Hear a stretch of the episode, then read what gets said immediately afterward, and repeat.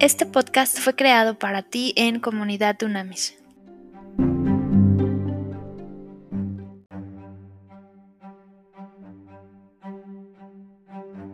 Trascendente y poderoso día, líderes de verdad. Vamos, estamos en la segunda temporada de El legado de las y los líderes de verdad. Vamos a estudiar hoy Esaú. Es interesantísimo este ejemplo de Esaú, ¿ok?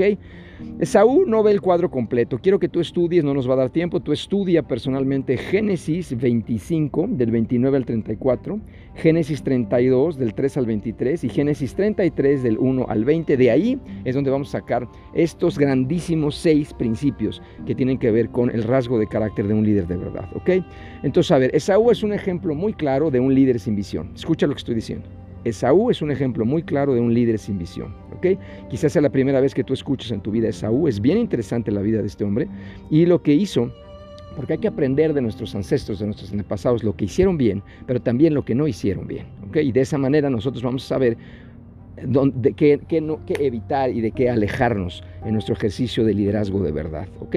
Recuerda que Esaú era el primogénito de Isaac y de Rebeca. ¿ok? Él era muy claro, era un muchacho, un joven que era un amante de la naturaleza, era muy claro desde niño. Él, él se convirtió en un gran cazador, un hábil cazador, dice la palabra. Era un tipo fuerte, era un tipo rudo y era un tipo muy astuto, muy buen líder seguramente y muy buen cazador. Acuérdate que liderazgo significa influir en personas. La pregunta es positiva o negativamente. Eh, ahí está la cosa, ¿ok? Abusados. Es lo que hay que hacer. No solamente porque influye, quiere decir que vas a influir positivamente.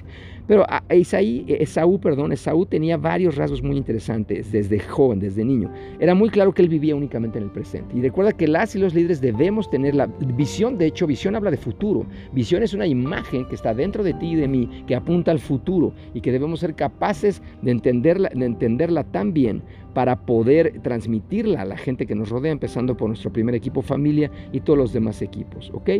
Pero eh, eh, Esaú tenía varias características desde joven. Él vivía en el presente, era muy claro que dependía de su propia fuerza, de sus propios recursos, era un tipo orgulloso, era un tipo eh, autosuficiente en, sí mismo, era un tipo muy claramente que él se basaba en el humanismo, en él, en él, ¿ok? Eso es muy importante.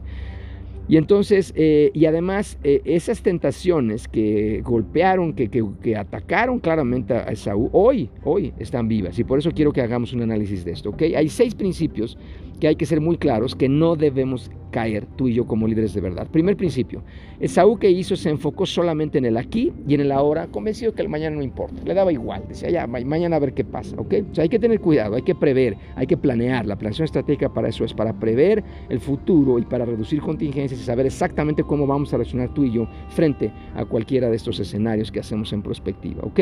Número dos, ya lo dije, Esaú se apoyaba en su propia fuerza y en su primogenitura, que recuerden que en el pueblo de Israel en aquel entonces y ahora también es muy importante, ¿ok?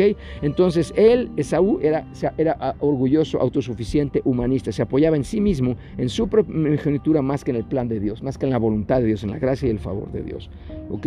Principio número tres. Como Esaú tenía una escasa visión de futuro, no le interesaba el futuro y no tenía una visión clara de su vida, eso lo llevó a ceder lo más importante por lo más inmediato, urgente, importante, inmediato a, hacia futuro, ¿ok?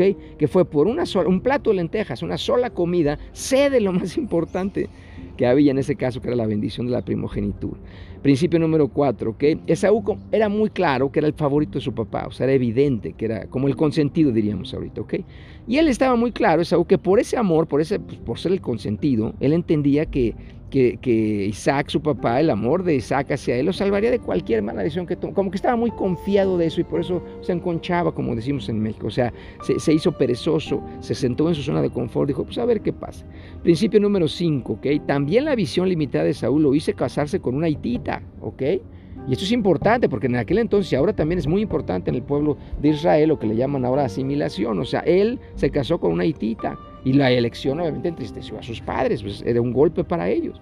Principio número 6, si se casó con alguien que no compartía cultura, espiritualidad, que tradición, costumbres, ¿ok? Y no le importó. Otra vez se, enfoca en el presente y dijo, ya vámonos, aquí lo que yo tenga y se acabó. 6. Esta visión borrosa lo ciega a tal grado Saúl que no pudo ver el engaño de su hermano Jacob, ¿te acuerdas? Por eso te digo que leas, estudias, es muy interesante esta historia. Entonces, Esaú nos deja un legado simbólico ¿ok? En este sentido, escucha lo que te voy a decir ahí, los descendientes de Saúl se convirtieron en enemigos de Israel. O sea, está bien cañón, tú y yo como líderes, lo que sembremos lo vamos a cosechar nosotros, pero aguas también lo van a cosechar nuestras hijas, hijos, nuestros nietos, bisnietos, y puede pasar por generaciones. ¿Cómo sé esto? Porque cuando vemos en la palabra de Dios, en la Biblia, la palabra Edom, ¿ok? Siempre están luchando porque son los edomitas y están luchando con Israel, los edomitas, ¿ok? Y son los descendientes nada más y nada menos que de Saúl, son oponentes claramente a Israel.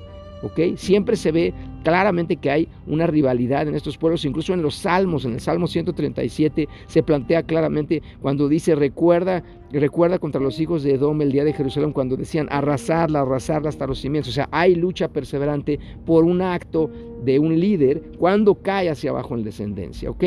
Este hombre era egocéntrico, había una visión errónea, errónea. Y recuerda que en Hebreos 12 se nos dice claramente que debemos examinar nuestro corazón, ponerlo en las manos de Dios y decir, Señor, examina mi corazón. ¿Ok? Esto es muy importante para que podamos entender que el Señor, el Espíritu nos aleje de caer en tentación, nos aleje de caer en mal. ¿Ok?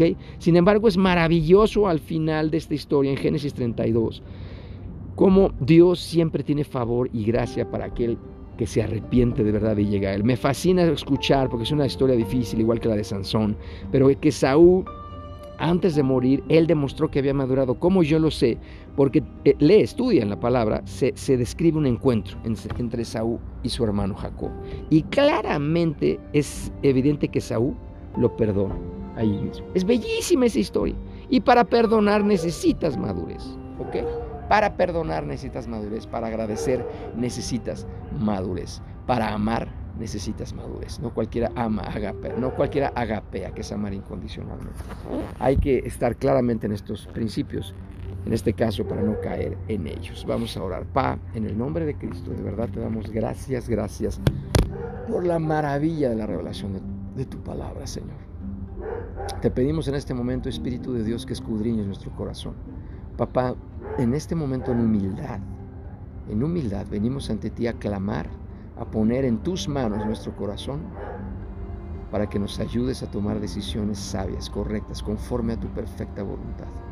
Que nos ayudes siempre a estar en el camino correcto, en el que tú nos indicas, en el llamado, propósito y visión que nosotros tenemos, que tú maravillosamente nos diste en el principio y la fundación de los tiempos. No queremos, Señor, depender de nosotros, ser egocéntricos, ser orgullosos, ser humanistas, pensar que so, como llaneros solitarios, pensar que solo nosotros somos importantes y que nada ni nadie más importa. Ayúdanos a ser humildes, Señor. Tumba ese ladrillo en el que nos subimos muchas veces y nos mareamos. Tumba ese ladrillo. Que estemos bien claros siempre con los pies pisando la tierra, caminando siempre al frente y mirando al cielo, mirándote a ti cara a cara cumpliendo el propósito, llamado y visión que nos has dado, siendo embajadores tuyos, Cristo, en esta generación. En tu nombre, Señor, te lo pedimos sabiendo que hecho está. Amén y amén.